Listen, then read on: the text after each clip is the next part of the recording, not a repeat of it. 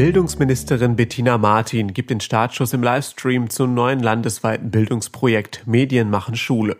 Mehr dazu hören Sie im Schwerpunkt des SVZ Audio Snacks. Ich bin Bastian Rabeneck und ich wünsche Ihnen einen guten Morgen.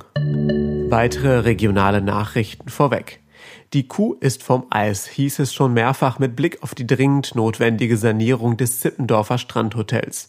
Doch dann tauchten immer wieder neue Probleme auf. Das scheint nun anders zu sein. Wir haben uns im Ortsbeirat mit dem Investor und der städtischen Bauverwaltung auf einen Kompromiss geeinigt, der von allen Seiten mitgetragen wird, sagt Ortsbeiratsvorsitzender Uwe Friedrichsch.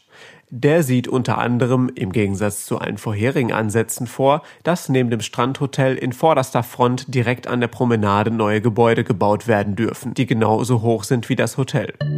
Regionale Schulen, Gymnasien und Gesamtschulen in MV können künftig die Online-Angebote der regionalen Tageszeitungen verstärkt in den Unterricht einbinden.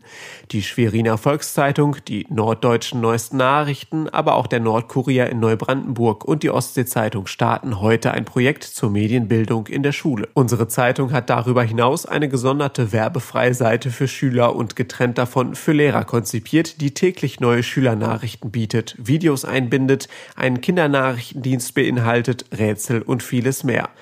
Mit diesem Online-Zeitungsprojekt unterstützen wir die Schulen bei der Medienbildung. Medienkompetenz wird immer wichtiger angesichts der Informationsflut, die auf die Jugendlichen über die sozialen Medien einprasselt. Da ist es wichtig, seriöse Informationen von Fake News unterscheiden zu können, betonte Bildungsministerin Bettina Martin. Heute ab 16.30 Uhr gibt die Ministerin im Livestream auf svz.de den Auftakt zum Projekt. Alle Artikel zum Nachlesen und Hören gibt es auf svz.de slash audiosnack.